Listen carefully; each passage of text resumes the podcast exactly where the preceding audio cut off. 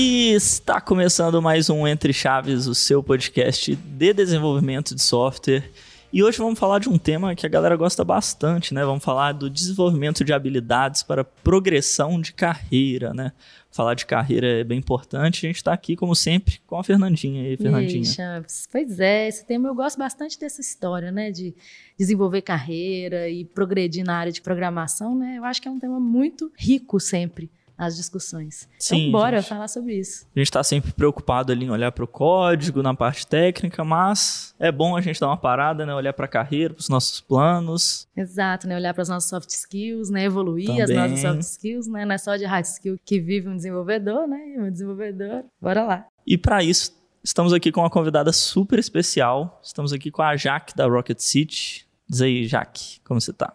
E aí, galera, tudo bem? Sou Jaqueline Graciele, aqui da Rocket City. Vim contribuir com esse papo muito massa aí de um assunto que eu gosto bastante, que é desenvolvimento de soft skills que a galera tem uma ideia que é algo bobo ou algo simples de se desenvolver, e na verdade é tão importante quanto a gente desenvolver as habilidades no código, né? Então, tô super ansiosa aí para o nosso papo. É isso aí. Eu acho que vale você, já que se apresentar um pouco melhor assim pra gente, né, pros ouvintes que acredito que muitos te conhecem, né? Mas é bom você falar aí um pouquinho de você, né? Quem é a Jaque pra gente? Doro. Pra quem não te conhece, né? Porque é uma celebridade do, do mundo do desenvolvimento. Não, não. É só, só na bolinha do JavaScript, só. Bom, eu desenvolvo para web há mais de 10 anos. Comecei a desenvolver, eu tinha uns 15 anos. Logo que eu saí do ensino médio, já, já comecei na área. Sou formada em Cybersecurity, estou me especializando em arquitetura de soluções de software. Atualmente trabalho como Dev Relations na Rocket City, que eu acredito que a, a Rocket em si, né, muita gente deve conhecer. Eu lidero alguns projetos aqui dentro, principalmente o de formação de líderes técnicos, que é meu, meu filhinho aqui, né, que basicamente desenvolve muitas soft skills nas pessoas que querem avançar além dos códigos. E é isso, é sempre difícil falar da gente, né? Eu, eu fico confusa com o que eu posso dizer a mais nessa hora, mas basicamente é isso. Não, e, e, você já iniciou muito bem falando, aliás, tanto você quanto a Fernandinha mencionaram as soft skills aí, né? E eu acho que é um bom começo para a gente conversar, porque quando a gente fala de programação, né, até para quem é de fora da área, pensa muito, às vezes, em um desenvolvedor das cavernas ali que está fechado, né, né? Aquele... programando, entregando código que não fala né? com ninguém. né? E, e, assim, acredito que para o bem da nossa carreira, é, não, não é bem assim que funciona e não é o ideal, né? Quais habilidades assim vocês acham que são importantes para a nossa progressão de carreira? E já falando das soft skills, assim, o que, que vocês consideram importante? Legal. Bom, tem um, um, pool, né, que, de soft skills que é legal a gente desenvolver independente do que a gente vai querer na área, ou ser um especialista técnico, né, um principal engineer, um arquiteto, ou se quiser ir para a área de liderança gerindo ou não pessoas, mas comunicação, auto-organização, liderança, né? Porque tudo que a gente vai fazer, a gente tem envolvimento com pessoas, tem a parte de influenciar, de comunicar, de organizar e de lidar com as pessoas, e tudo isso faz parte do tema liderança, mas não necessariamente você precisa ser um líder para desenvolver e exercer essas habilidades. Então, eu acho que essas são as principais, né? E dentro de cada uma delas tem várias que se conectam, mas essas três principais, você focando em um pouquinho em cada pilar, você já consegue um resultado diferente na sua carreira. Legal. Então você mencionou aí, né, comunicação, auto-organização e habilidade de liderança. Realmente eu concordo totalmente assim com isso, né? É, às vezes a gente acha que desenvolvedor não precisa se comunicar com as pessoas, não precisa entender de negócio, não precisa, né, comunicar às vezes até com o cliente, né, com quem está requisitando o seu software. E na verdade não, né? É, é uma das habilidades bem importantes aí para a gente desenvolver a comunicação. Então vamos começar. Eu acho que vale a gente ir entrando um pouco mais em cada uma delas. O que, que você acha, Champs? Falar um legal. pouquinho mais sobre comunicação, né? É, eu já, já comecei falando sobre comunicação, que eu acho que é isso, né? A gente saber se comunicar, saber questionar. Inclusive, assim, às vezes, eu já conversei com pessoas que falavam assim: ah, não, eu não vou desenvolver as minhas habilidades de comunicação, eu não vou desenvolver as minhas habilidades de liderança técnica, porque eu não quero ser um líder. Né? Eu não quero ir para esse lado, eu quero ser arquiteta, simplesmente. Só que isso parece meio estranho, né? Porque afinal, um arquiteto, o que ele precisa é convencer os clientes ou convencer né, quem está requisitando o sistema das especificidades técnicas que ele está querendo implementar. Né? Então, parece estranho você não precisar de ter habilidade de comunicação. Você, que pode, que você pode desenvolver ele a melhor arquitetura do mundo, né? mas se você não souber convencer, comunicar né? e convencer as pessoas de que aquilo ali é o ideal, não, não adianta nada. Né? Eu acho que assim, no mundo da tecnologia aí, né, geralmente a gente trabalha sempre em times, né, e a gente tem que saber trabalhar em grupo, e para isso a comunicação é importantíssima. Mesmo que você seja um dev ali que está sempre entregando códigos, se você não souber comunicar algo que está te impedindo, se você não souber comunicar o, o status do, do, seu desenvolvimento, se você está avançando, se não, você precisa de ajuda. Comunicar principalmente as dúvidas, né? Assim, comunicar justamente isso que, isso que você falou, tô preso aqui, né? Tô impedido, é, preciso de ajuda, galera, vem cá me ajudar. E isso também é importantíssimo, né? Para um Sim. time. O que, que, você acha, Jaque, sobre isso? Eu, eu posso até voltar um pouquinho antes na carreira do Dev, né? Quando, quando ele está entrando ali na área, ele precisa muito saber pedir ajuda, saber comunicar, né? Como ele quer essa ajuda. Mas esse eu acho que é um step mais simples da comunicação. Eu acho que a coisa começa a pegar quando a pessoa ela já é um pleno, ela já está começando a entender de arquitetura, está começando a entender de negócio, está ali com o pezinho para virar um sênior. E o que falta para ela virar um sênior é ela começar a defender decisões arquiteturais, ela começar a defender decisões no código porque o, o sênior, né, o que basicamente as pessoas esperam de um sênior num time, é que ele consiga enxergar soluções simples para problemas complexos e consiga defender essa solução simples e consiga fazer todo mundo entender como seguir ela, né? Se, e isso precisa de habilidade de comunicação, porque se você não conseguir passar essa informação adiante, você não conseguir comunicar isso para o teu time, você não consegue subir a escadinha que pode faltar ali, né, tirando a parte técnica, para você poder se tornar um sênior. Perfeitamente. Eu acho que tem muito a ver também com assumir assim, algumas responsabilidades, né? Você falou nesse ponto de, de ser um pleno para sênior aí. Uma liderança minha uma vez me ensinou isso e eu achei importantíssimo para mim, eu levei assim para minha carreira, que foi começar a assumir desde das pequenas responsabilidades até maiores. Então assim, se eu tinha uma dúvida da minha história ali que eu tinha uma certa confiança de que aquela era a solução correta, comecei a assumir a responsabilidade sobre aquela decisão sem ter que ir lá e perguntar, consultar outras pessoas e tal. E aí você vai subindo, né, esses níveis de responsabilidade que você pode assumir e defender, assim, né? E comunicar é, com as pessoas. Acho isso importantíssimo. Exatamente, né? Para você ser um sênior, né? O que você precisa primeiro é começar a executar as tarefas que um sênior executa, né? Para depois você começar a realmente, é, enfim, né, ganhar como sênior, vamos falar assim. é, o famoso ser antes de ter, né? É. Ninguém vai, ninguém vai te promover a sênior se você não conseguir desenvolver as tarefas de um sênior. Então você precisa ser ele, ser essa, essa figura, né, antes de ter esse cargo. E é interessante é, o que o Champs falou, porque essa ideia, né, de pô, você começar a assumir responsabilidades, isso também tem muito a ver com pensamento crítico, né, que é um dos primeiros pilares para você desenvolver liderança.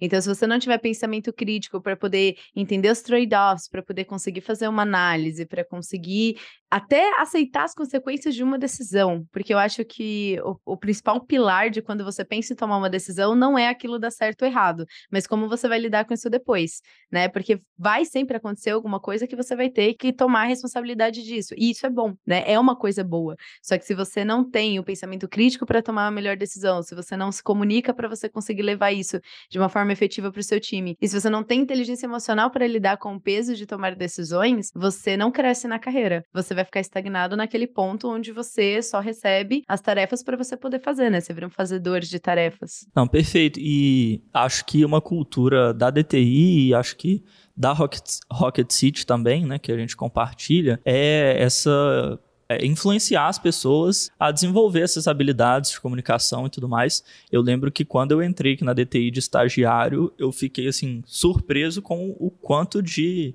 autonomia eu tinha e liberdade eu tinha para me expressar, questionar, criticar alguma coisa, mesmo a nível de estagiário, poder ter esse espaço, né? Então, assim, até a nível gerencial, né? Se é um líder, eu acho que dá espaço para todas as pessoas, para elas terem essa liberdade, esse espaço, né? De conforto emocional ali para poder dar suas opiniões, criticar, se comunicar, é importantíssimo para o desenvolvimento dessas pessoas, né? Total. Isso também tem muito a ver com auto-organização, né? Porque imagina, você contrata um estagiário, você dá espaço para ele poder tomar decisões, para ele poder falar, para ele poder trazer o que ele pensa para o time. Então você já começa a treinar esse profissional desde cedo a ele ter uma, uma organização efetiva do próprio trabalho, dos próprios pensamentos, das próprias ações. Se você acaba trabalhando em locais, por exemplo, o meu início de carreira foi muito assim, eu trabalhei em locais que não tinha voz, né? Eu fui contratada para poder simplesmente apagar fogo, que era a maioria dos trabalhos que eu conseguia no início de carreira. E quando eu comecei a ter oportunidade de entrar em ambientes onde eu tinha oportunidade de fazer, de falar, de me auto-organizar, de me responsabilizar pelo meu horário, por exemplo, cara, foi um caos completo. Eu era horrível nisso. Tive que aprender da pior forma possível, até eu entender que também era um, um papel meu, né, como funcionário de, de um time, como colaborador de um time, saber me auto-organizar para depois eu querer fazer parte de alguma coisa. E é importante as pessoas pensarem isso já desenvolver, por mais que o ambiente que você esteja não seja, não tenha esse espaço, se você conseguir desenvolver isso por conta própria, quando você alcançar esses espaços, né, que é normalmente o caminho do, do da senioridade, né, quanto mais sênior você fica, mais espaço para tomar decisões você tem, você vai conseguir desempenhar isso com, com uma melhor facilidade, né? Completamente, assim, eu fiquei ouvindo você falar sobre auto-organização e realmente, né, isso é para mim é, é uma das coisas que realmente diferenciam senioridades de pessoas, porque de fato, né, no início de carreira, você está recebendo atividades e você vira, você é normalmente, né, muito executor, né? Fica ali fritando pastel às vezes, né? E é isso que às vezes até é esperado, né? De você, assim, que você tá ali executando e claro, executando bem feito, mas executando, né? E quanto mais você vai aumentando seu nível de responsabilidade, mais realmente você vai precisando se auto-organizar. Porque se você não se, auto-organiza, pronto, né? Você começa a fazer uma coisa, aí de repente você para no meio que você vai fazer outra, alguém te chamou, você já tá fazendo uma terceira, e aí de repente seu backlog tem milhões de coisas que você tá fazendo, um work in progress gigante, e você se perdeu, pronto, não entregou nada. É, né? é a então... prioridade, né? Assim, na entrega, prioridade não tem plural, né? E no nosso trabalho também, né? A gente tem que priorizar o mais importante de cada vez, não dá para ir encavalando uma coisa em cima da é, outra. É, exatamente, é uma prioridade, né? Exatamente, não é no plural. E aí eu fico pensando, né? Eu hoje que sou liderança aqui da engenharia da DTI, eu preciso de uma auto-organização gigantesca, porque não tem ninguém que vai me falar quais são as minhas atividades. Tô tentando fazer um, um contraponto realmente, né? De quando eu comecei até hoje, quando eu comecei, alguém todo dia me falava, ó, oh, sua próxima tarefa é essa aqui, sua próxima tarefa é essa aqui. Hoje não tem ninguém que me fala, e se eu não me, me auto-organizar, uhum. eu tô ferrada, eu não faço nada. Eu basicamente, é, é, verdade, assim, então eu acho que realmente, né, isso é, é um, um diferencial muito grande que a gente vai vendo quando a gente vai assumindo maiores responsabilidades. E uma, uma coisa interessante nisso aí que eu vejo é que tem uma, uma história da carga cognitiva também, né, que é quando eu tô ali recebendo tarefas e alguém tá sempre me falando, a minha carga cognitiva é bem menor também, né? Eu não preciso pensar no todo, eu não preciso pensar qual que é a prioridade, qual que não é, mas quando eu tô ali já assumindo maiores né, responsabilidades, a minha carga cognitiva também é maior, né? Que eu, poxa, agora eu preciso olhar para esse todo aqui e conseguir definir o que é, que é mais importante. Isso é muito legal. Sabe o que é engraçado? Você falando isso, me surgiu uma dúvida, né? Que se eu estivesse ouvindo esse podcast, sendo uma pleno, tentando colocar isso em prática, a primeira coisa que ia, ia passar na minha cabeça: como que eu saio disso que você comentou, de só receber as tarefas para alguém que toma decisões, né? E aí eu lembrei do que aconteceu exatamente com o projeto de, de imersão para líderes aqui dentro da Rocket, né? Que era um, foi um projeto que não foi idealizado por mim, né? Foi idealizado por outras pessoas. Quando me envolveram no projeto, era apenas para eu ser host. Então falaram já que você fala bem, você vai ficar lá no palco sendo host da galera. Eu falei, beleza. E aí eu comecei a participar das reuniões, né? E nas reuniões eles estavam fazendo várias decisões, então decisões que às vezes nem tinha a ver com o meu trabalho e decisões que eram próximo do que eu fazia, por exemplo, organização de conteúdo, falar com palestrante, organizar as coisas e tal. E eu percebi ali uma oportunidade, porque as pessoas que estavam fazendo isso, elas não tinham tanta experiência quanto eu já tinha fazendo isso em comunidade de tecnologia, que eu já fazia isso. Então, quando eu percebi que eles estavam fazendo algumas coisas e eu já olhei ali e falei, putz, se eles tomarem essa decisão, vai acontecer isso aqui, não vai ser legal. Então, eu vou tentar falar. Aí eu ia lá e falava: olha, eu sei que eu não tenho nada a ver com peixe, mas e se a gente fizesse dessa outra forma? E eu comecei a sugerir. E aí, de sugestão em sugestão, eles começaram a me, me dar minha responsabilidade. Rolou o primeiro evento. O primeiro evento foi muito assim, tipo, será que, que a Jaque vai dar conta? Será? Porque ela pegou muita coisa para ela fazer. No segundo evento, o primeiro foi tão bom que no segundo evento era tipo assim, Jaque, o que, que a gente faz? Então, tipo, teve uma inversão. Então, hoje eu consigo ter essa autonomia dentro desse projeto porque no início eu verifiquei uma oportunidade que eu tinha ali de levantar a voz e falar: não, peraí, vamos fazer de outra forma? O que, que vocês acham? Deixa eu testar. E eu lembro que no início, porque assim, as pessoas não. Não é que elas vão ter confiança em você, não é porque você é uma pessoa ruim ou porque você não é competente, mas é porque, né, elas nunca te viram naquela posição. Então era muito tipo assim, galera, vai na minha, vamos fazer assim, que eu sei que vai dar certo. Já que não sei, isso aí tá estranho. Aí eu falava: não, não, não, confia em mim.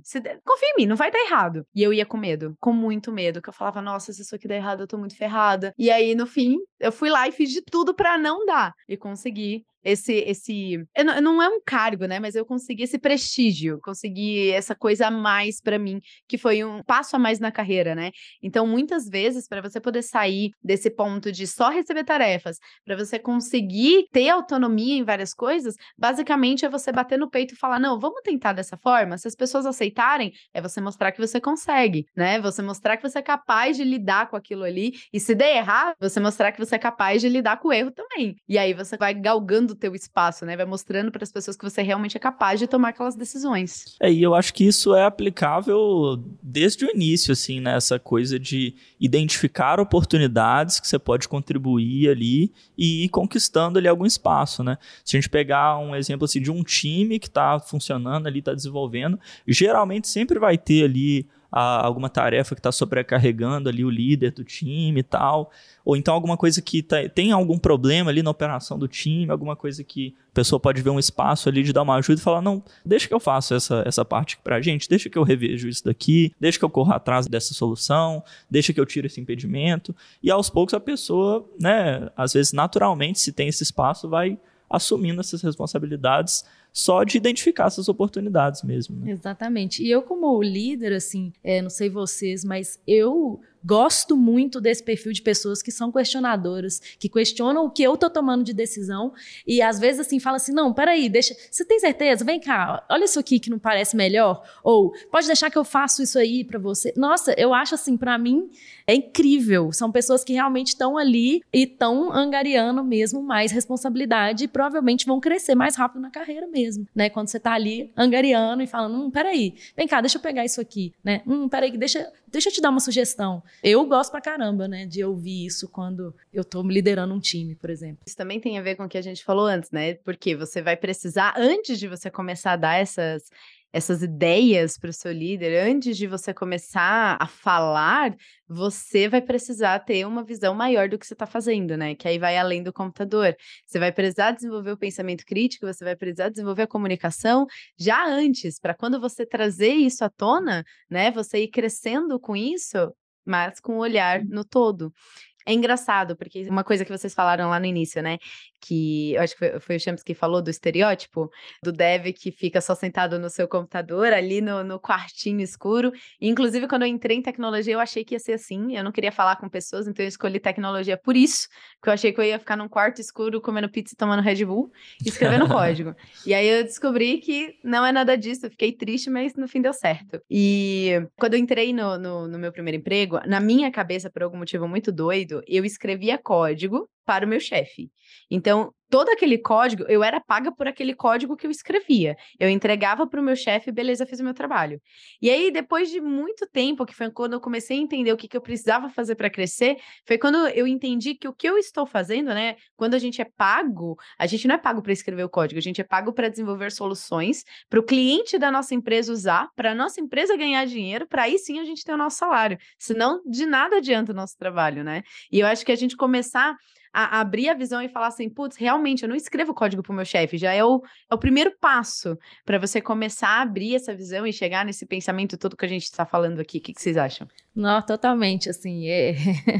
você falou duas coisas aí que eu acho que são muito importantes. A primeira é que, assim, né, Bom, no início da carreira, você achou que você ia só tomar, comer pizza e tomar Red Bull. E assim, eu também sempre fui muito tímida, assim. No início da minha carreira, é, eu esperava a minha liderança direta, né, levantar para ir embora para tirar minhas dúvidas, porque eu, eu, o dia inteiro ficava escrevendo no meu caderninho as minhas 500 dúvidas e eu tinha vergonha de virar pro lado e falar assim: "Me responde essa dúvida?". Eu esperava até o último segundo que eu podia para tirar as minhas dúvidas. Então eu também sempre fui muito tímida, eu nunca imaginei assim que eu chegaria, que eu estaria como host de um podcast um dia, é. né? Assim, e, e hoje está aqui no, no é, episódio é surreal, 200, assim. né? Oi? Hoje está aqui no episódio 200 de um é. podcast. eu não, nem, nunca imaginaria realmente que eu estaria aqui, assim. Inclusive, até alguns anos atrás, eu criei essa meta para mim de falar mais em público, que ainda era uma dificuldade muito grande para mim. Hoje eu consigo falar melhor. Claro, eu acho que ainda tem muito a melhorar, mas eu consigo. E foi uma, mas foi uma, uma coisa intencional na, na minha, na minha carreira, né? Foi realmente intencional eu investir em comunicação. Então, acho que isso é, é, legal de falar também. E uma outra coisa que você falou, né, desse do código para o chefe, eu acho que isso é muito interessante, porque eu também tive, tenho essa impressão, assim, que no início eu não tinha muito entendimento, assim, do porquê daquilo, ou, ah, quem que estava usando o código que eu estava fazendo, que parece muito com isso que você falou, né? Ah, eu estava escrevendo ali porque alguém me pagava para escrever aquilo. Se alguém te perguntasse, Fê, quando você era júnior, qual qual o resultado do seu trabalho para o cliente? O que, que você ia responder? É, eu ia responder, nossa, Não sei. eu ia responder, não sei. No meu caso, eu estava até num projeto que era, era, até um pouco palpável, assim, que era possível de entender o negócio muito facilmente. O negócio era muito próximo da nossa realidade, então era até fácil entender o negócio. Mas aí eu estava pensando, né, eu estava tra trabalhando com um time que tem alguns conceitos de mineração, que é um negócio assim, que não está na nossa realidade. Como que um dev júnior, ele entra num projeto tipo de mineração, ele não entende nada, ele não tem a menor ideia ideia daqueles Mineração conceitos. Que você fala Mineração, mineração, é, mineração? É, é, porque aqui na DT a gente tem projetos Picareta, de tudo. Isso, terra. isso aí. Ah, tá. É, tipo, eu tô, eu tô, querendo, assim, dizer que, assim, o contexto de negócio de um projeto que eu trabalhei lá há muito tempo, ele era um contexto simples que era fácil de entender. Então, às vezes, eu até entendia. Mas agora, se eu pego um contexto mais complexo que não tá próximo do nosso dia a dia, assim, o Dev Júnior lá, ele não tem a menor ideia do que se trata. Mas eu acho que faz parte das lideranças também, é, ajudar, né, a contextualizar essas pessoas também, né? E eu acho que cada vez mais que a gente se entende com mais responsabilidade, como sênior, como pleno, maior o nosso conhecimento que a gente tem que ter sobre o negócio, né? E aí isso dá propósito pra gente, né? Isso dá senso de pertencimento, isso é, nos leva a melhores, querer, né? Soluções né? melhores. É, exatamente. A gente nos, le nos leva a querer realmente a, pô, que doido, eu tô economizando dinheiro esse cliente aqui, né? Não é, não tô escrevendo uma linha de código, eu tô economizando dinheiro, que legal. É, e, e assim, essa responsabilidade sobre a solução que está sendo criada ali, ela tem que ser compartilhada entre todo mundo, principalmente em quem está construindo, né? Você tem que saber o porquê que você está fazendo aquilo, né? E hoje em dia, nos times que eu trabalho, toda tarefa tem que ter essa descrição do porquê ela está sendo feita, porque se no processo de refinamento ali daquela atividade a gente vê que aquilo não faz sentido, ela não vai entrar, entendeu? É, a gente não vai desperdiçar nossa, nosso tempo ali numa tarefa que ninguém viu sentido no porquê de estar tá fazendo, né? Tem uma história que uma vez eu passei quase dois meses, assim, fazendo uma, uma tarefa lá que estava muito difícil, estava, assim, era tecnicamente complicado, era uma integração com um legado que tinha que sincronizar dados, não sei o quê. E depois desse esforço todo que a gente investiu lá, eu comecei a questionar, tipo assim, oh, vamos parar de fazer isso, vamos, vamos tentar ir por outro caminho, porque, tipo assim, não tá fazendo sentido isso daqui. E aí eu gerei toda uma discussão, assim, todo mundo parou para entender o que estava acontecendo acontecendo. E a gente entendeu que se a gente refizesse todo o projeto ali, a gente ia ter gastado menos esforço do que o esforço que estava sendo gasto para integrar ali com aquela aplicação de legado, não sei o que. E a gente mudou todo o caminho da nossa solução para algo que fazia mais sentido, sabe? Então acho que esse pensamento crítico na hora né, do, do que você está fazendo e do porquê você está fazendo, é importantíssimo para os resultados que você vai gerar também. Sim, e se você não conhecer seu cliente, conhecer de verdade quem, quem que o cliente, né, o usuário final, independente de quem ele seja, cara, é impossível você você abstrair. Por exemplo, Fernandinha falou de mineração. Na minha cabeça, sei lá, eu pensei em mineração de, de Bitcoin, mineração que a galera monta aquele, aqueles hacks com, com placa de vídeo para poder minerar a moeda, criptomoeda. Não pensei na, na terra, na picaré, no, no mais básico. Um amigo meu foi, foi contratado como júnior numa empresa de agronegócio.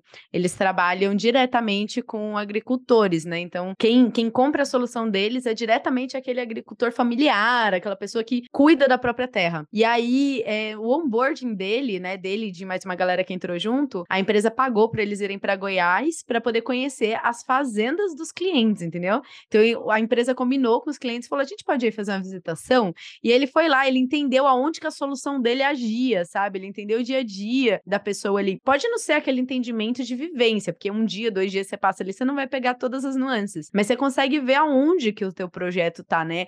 Pô, eu vou mudar um botão, mas esse botão vai melhorar a vida do fulano que eu conheci lá naquela fazenda muito louca que ele tem, com a família dele, que é ele produz isso, ele gera comida ou gera é, subsídio ali para aquele local onde ele mora, ele cresce a economia.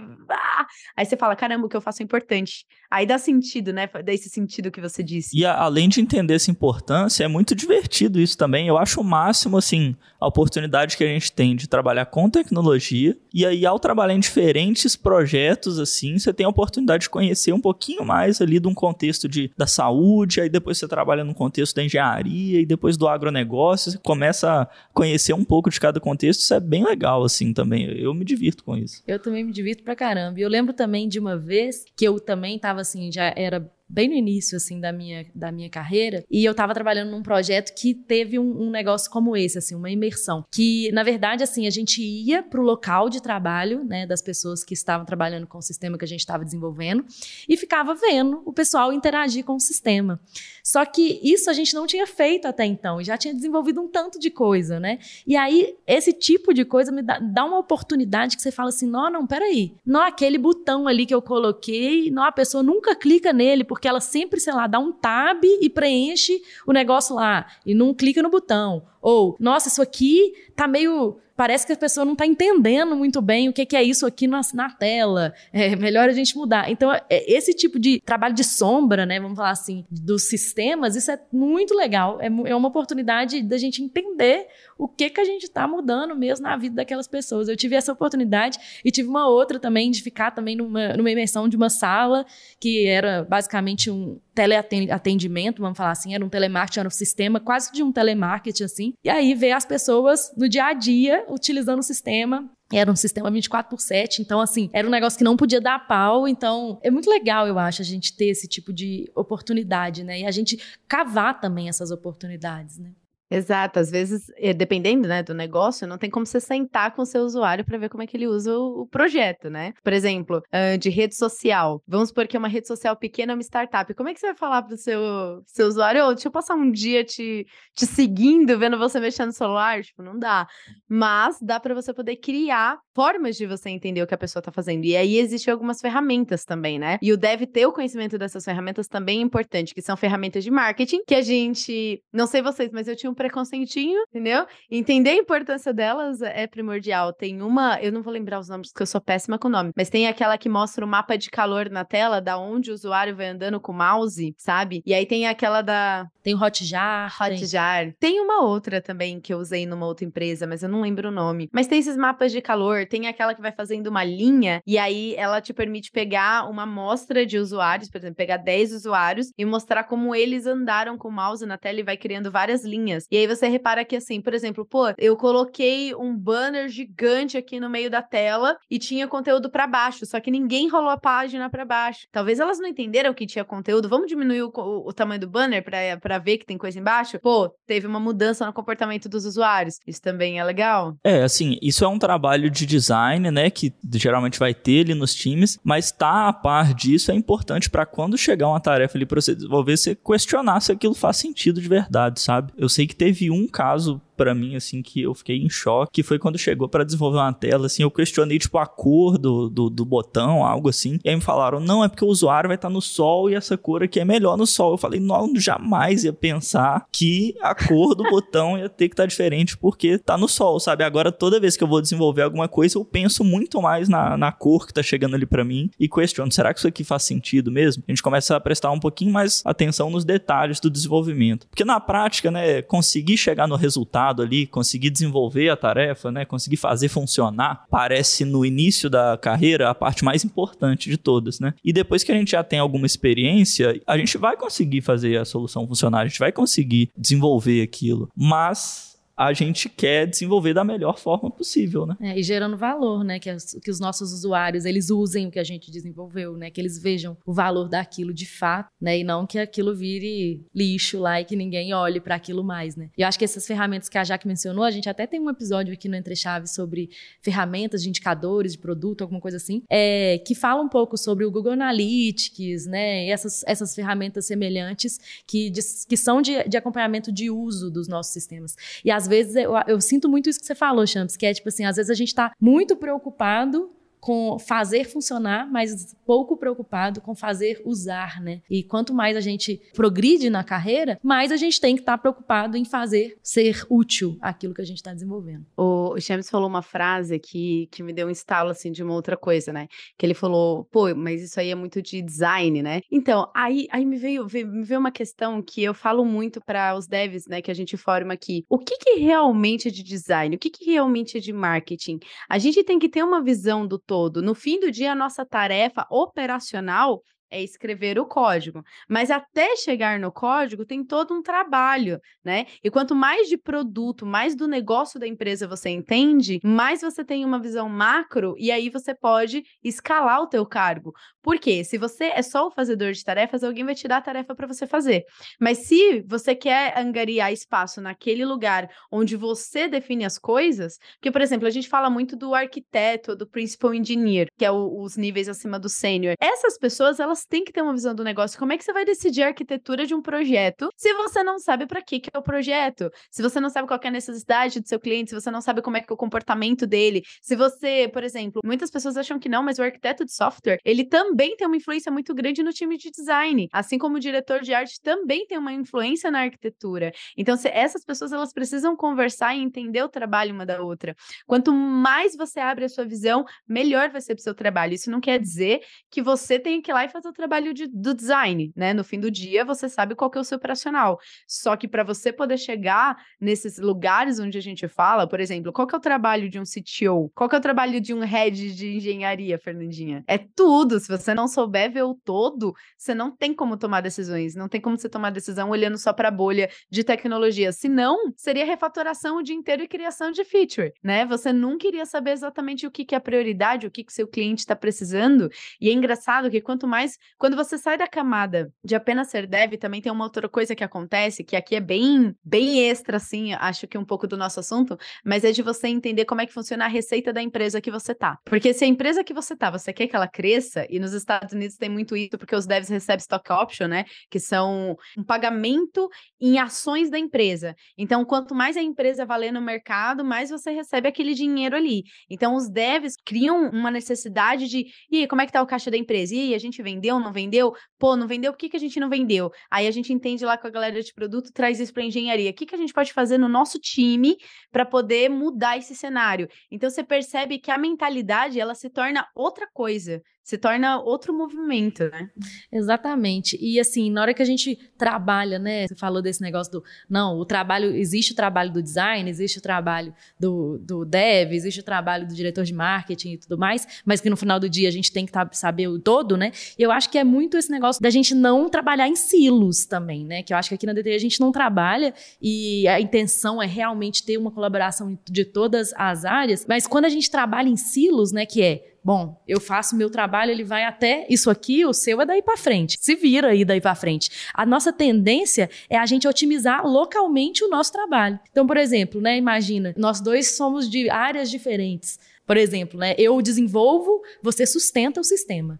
Né? Eu desenvolvo, você sustenta. Eu tenho objetivos diferentes do seu né? Porque a gente é de silos diferentes, a gente não tem nenhuma integração. O meu objetivo vai ser desenvolver com uma qualidade boa, né? Mas o seu objetivo talvez vai ser impedir que as coisas entrem com erro em produção, de qualquer jeito. Então, os nossos objetivos eles podem se tornar conflitantes. E aí, às vezes, eu fico tentando otimizar o meu, você fica tentando otimizar o seu, e no final das contas, a gente está subotimizando todo. Porque a gente não está olhando para o todo. Eu estou olhando para o meu, você está olhando para o seu. Né? Então, essa, essa história dos silos e de responsabilidades muito fixas e muito definidas. definidas, né? Isso acaba podendo gerar problemas de objetivo mesmo, né, de uma empresa. E aí o nosso objetivo que deveria ser fazer a empresa ganhar, né, fazer a empresa lucrar, né, que foi o que você falou, Jack, fazer a empresa faturar mais, a gente não consegue porque cada um está num objetivo diferente, né? Isso é bem interessante. E isso é muita visão do líder, né? Porque Sim. naturalmente Ó, para todo mundo que tá ouvindo a gente, se você deve e você começa a, a 1% começar a abrir essa visão para o todo, alguma coisa vai mudar no seu dia a dia. Você vai começar a perceber uma diferença, uma diferença em como as pessoas elas vão te ouvir, em como você vai ter participação nos projetos, porque naturalmente muda. É um, uma ação que vai te levar para a liderança, por mais que você não queira liderar. Mas você ter isso, ter essas habilidades, elas vão te levar para frente automaticamente, né? Não tem como.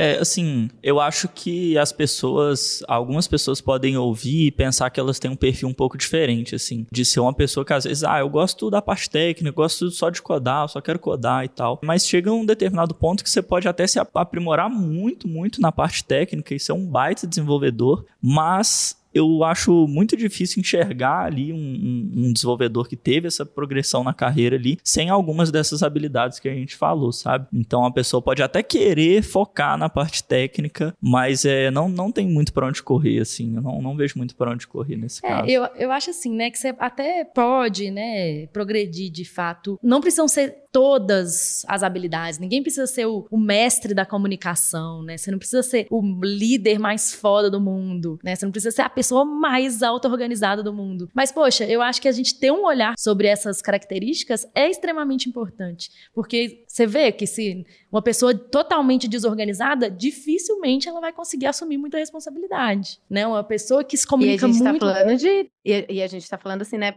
no mínimo para sênior. Sim. Você quer sim. evoluir de pleno para sênior.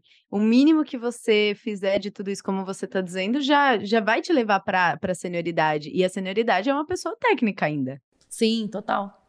É. Isso aí. É, e eu acho assim, né, que a gente está falando muito aqui sobre progredir na nossa carreira, sobre soft skills que a gente precisa ter, né, de coisas importantes que a gente precisa se atentar. Mas uma coisa também que é muito importante para a gente progredir na nossa carreira é saber ouvir feedbacks. Né, saber, a gente falou de saber falar, né? Mas é, precisamos saber ouvir saber também. Saber ouvir, né? Ter uma escuta atenta ali de, poxa, alguém está me falando que eu preciso né, melhorar. Então, a gente saber ouvir feedbacks é extremamente importante também para a gente entender né, o que, que a gente precisa fazer para progredir na nossa carreira. É, de, desde o do micro ali, né, de fazer uma revisão de código, prestar atenção ali, absorver aquele conhecimento ali, levar para frente para as próximas vezes que você for desenvolver, você não cometer o mesmo erro, né, aprimorar tecnicamente suas habilidades, né, até um nível maior aí de, de diversos feedbacks que você pode receber. E eu, eu acho legal essa parte de ouvir feedback, porque o feedback, ele nem sempre vai chegar bonitinho para você, né? Depende muito de quem que é o seu líder. Às vezes você pode pegar aquele líder que ele sabe se comunicar, né? E aí a gente volta no, no que a Fê falou, né? Não precisa ser o, o mestre da comunicação. A gente tem muitas pessoas que se tornam líderes que tá desenvolvendo ainda muita coisa. Então pode vir um feedback meio estranho, meio torto, pode vir um feedback que você tenha que abstrair algumas coisas dele para você entender de fato. Mas se tá chegando feedback para você, eu acho que a principal coisa é você olhar para isso como uma oportunidade para você evoluir, né? Às vezes você pode não querer evoluir para sempre com aquela pessoa que está ali como seu líder ou naquele ambiente que você tá, mas aquele feedback pode ser o que vai fazer você evoluir em qualquer lugar, evoluir na carreira, na carreira na sua, como profissional, né? Então, ouvir isso sempre atentamente, abstrair o que você pode para você poder usar como auto-melhoria, é, é uma, eu acho que seria a quarta habilidade né, do que a gente estava falando aqui, seria o ouvir com atento, entender o que, que serve, o que, que não serve, pegar aquilo como um ponto de melhoria, entender que. Eu não, eu não sei se já aconteceu isso com vocês, mas no início da minha carreira, quando eu recebia feedback, para mim era muito feedback da Jaque para aquela empresa. Demorou para eu poder virar a chave e entender que os feedbacks que vinham para mim era para a Jaque como profissional, porque quando eu mudava de uma empresa para outra, de um contexto para o outro, aquilo me acompanhava. Né? E aí eu comecei a, a, agarrar isso de um jeito diferente. Então, qualquer feedback que chegava para mim, se fosse de um jeito torto ou de um jeito super bacana, eu sempre abstraía, tentava pegar aquilo que era importante e melhorava. Mesmo que eu não quisesse ficar naquele ambiente que eu estava no momento para sempre. Mas aquele feedback iria me ajudar a ir para um outro ambiente, né? Então, o ouvir, eu acho que seria a quarta habilidade aí de extrema importância de desenvolvimento. É, e eu acho importante a gente ter essa autocrítica aí sobre o nosso trabalho, né? Entender aonde que a gente está, o que, que a gente está fazendo de bom, o que a gente está fazendo de ruim, né? Ter essa, essa visão é, real é, do nosso trabalho, né? E esses feedbacks vão ajudar a gente a construir essa visão mais próxima da realidade, né? É, às vezes até procurar mesmo, não ter vergonha de, de procurar mesmo esses feedbacks, saber assim, não, tô fazendo o que é esperado assim de mim, tô deixando a desejar algum ponto e correr atrás disso para ter uma visão mais fiel assim à realidade, né? E conseguir evoluir mais fácil, saber aonde evoluir, né? No final das contas, nós somos donos, né, da nossa carreira. Então, a gente, nós somos os, os, atores principais, né, as atrizes principais ali do nosso, da nossa carreira. Então, a gente que tem que correr atrás e, né, ir bebendo das fontes e tentar ir olhando, observando as pessoas, observando as nossas inspirações, né, ouvindo os feedbacks, tentando evoluir, que é assim que a gente vai indo, né, e não esperar assim, ah, poxa, agora eu tenho, vou esperar cair do céu aqui uma oportunidade para eu ser, né, sei lá, promovido. É, ou sim... então você está pensando assim, nossa, eu estou super bem e na verdade está é. tudo errado, sabe? Você não tem uma visão real do que está acontecendo. É bom não cair nessas armadilhas também, né? Perfeito. Galera, a gente falou bastante assim sobre habilidades que a gente pode desenvolver para a progressão da nossa carreira. Acho que o papo foi super produtivo. Assim, queria agradecer muito a participação, e principalmente da Jaque, que se disponibilizou aqui a, a entrar nessa conversa com a gente. E é isso, espero que as dicas sejam valiosas aí para a carreira de cada um. Isso aí, valeu, Jaque. Obrigada demais por ter aceito o nosso convite. E é isso aí, valeu, galera que nos escutou até aqui. Abraço, até a próxima. Valeu, pessoal. Valeu.